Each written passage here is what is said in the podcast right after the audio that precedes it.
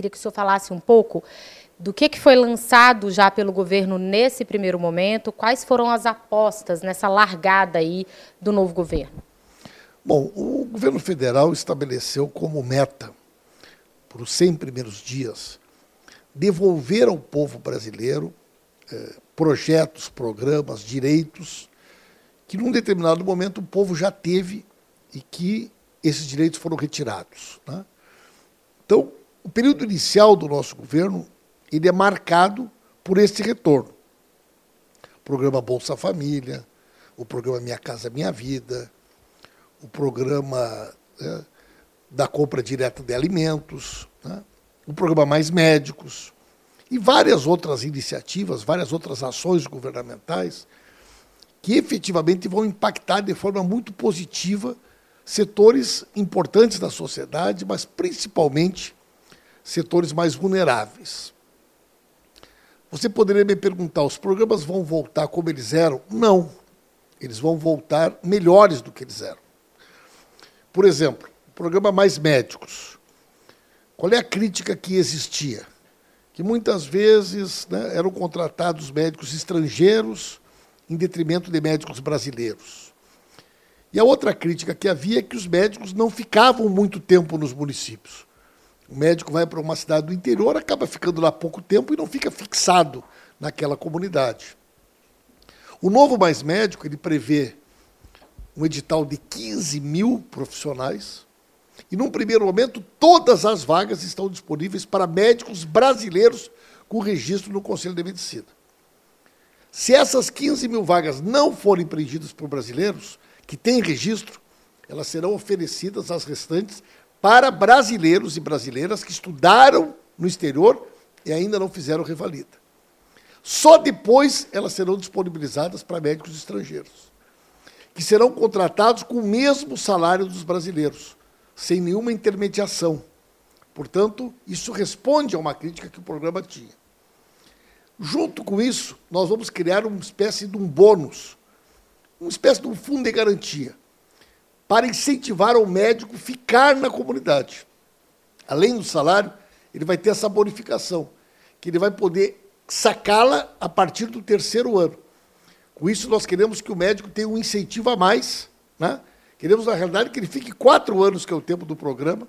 Quanto mais tempo ele ficar, melhor vai ser o bônus. Então, o médico né, vai ter um incentivo a mais. O programa volta e volta melhor.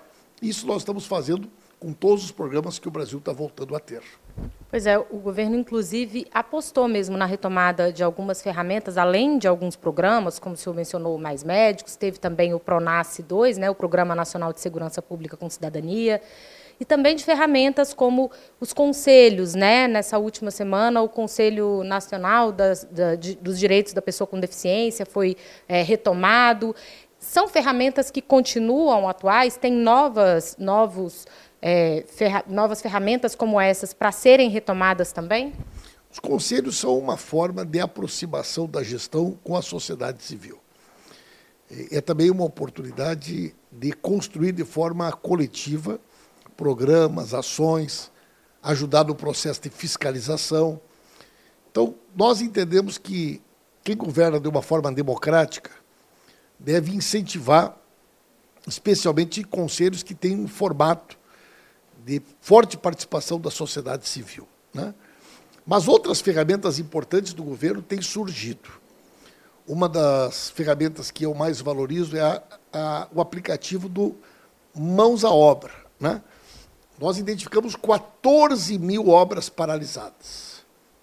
Obras que receberam recurso federal, mas que por algum motivo estão paralisadas. Isso envolve creches, unidades de saúde, escolas, estradas, né? os mais diferentes investimentos. O governo lançou um aplicativo para que as prefeituras possam identificar lá na cidade.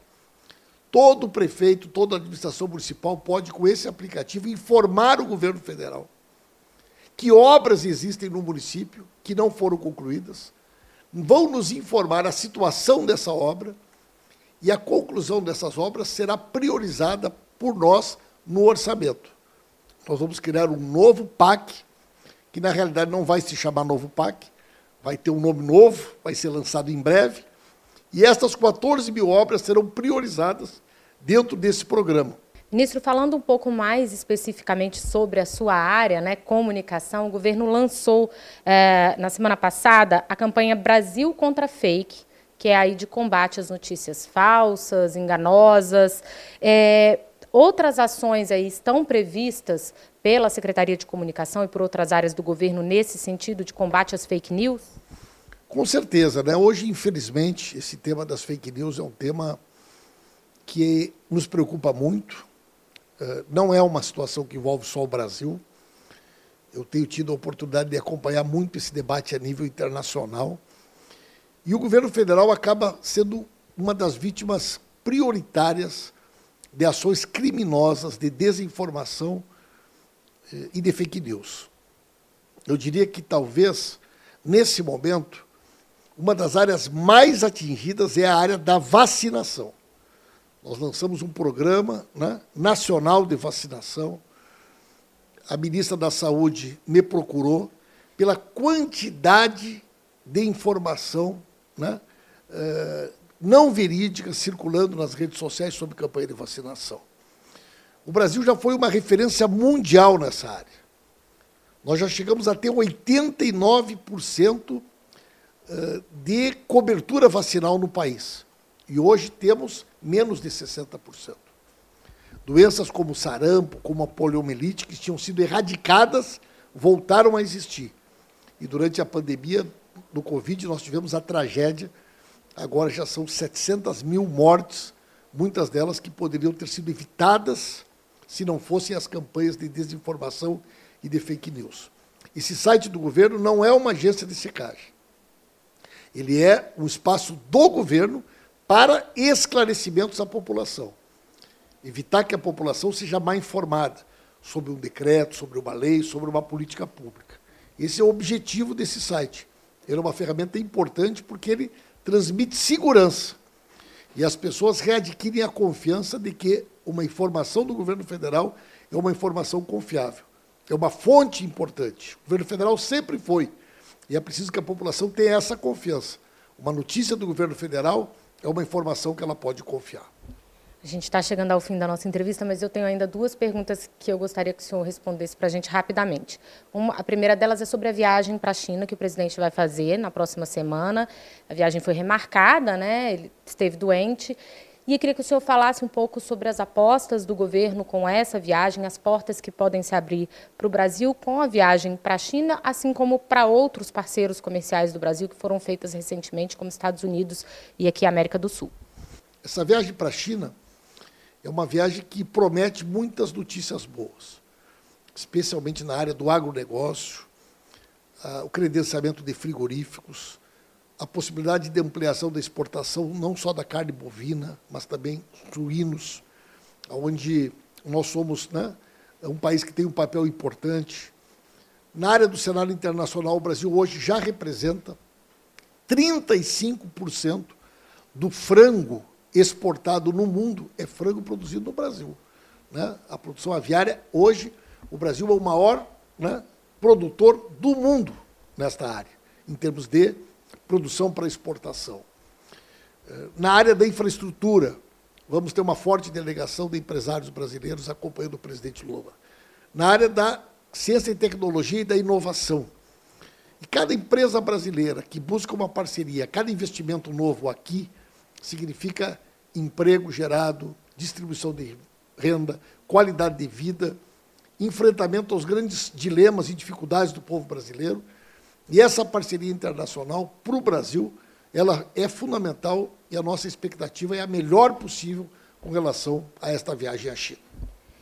E a gente começou falando dos primeiros 100 dias do governo. Queria que o senhor falasse um pouco do que devemos esperar para os próximos 100 dias, quais são os próximos passos prioritários.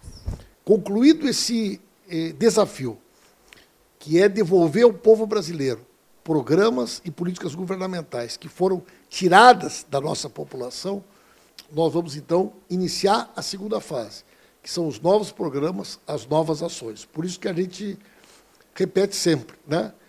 É, são somente 100 dias.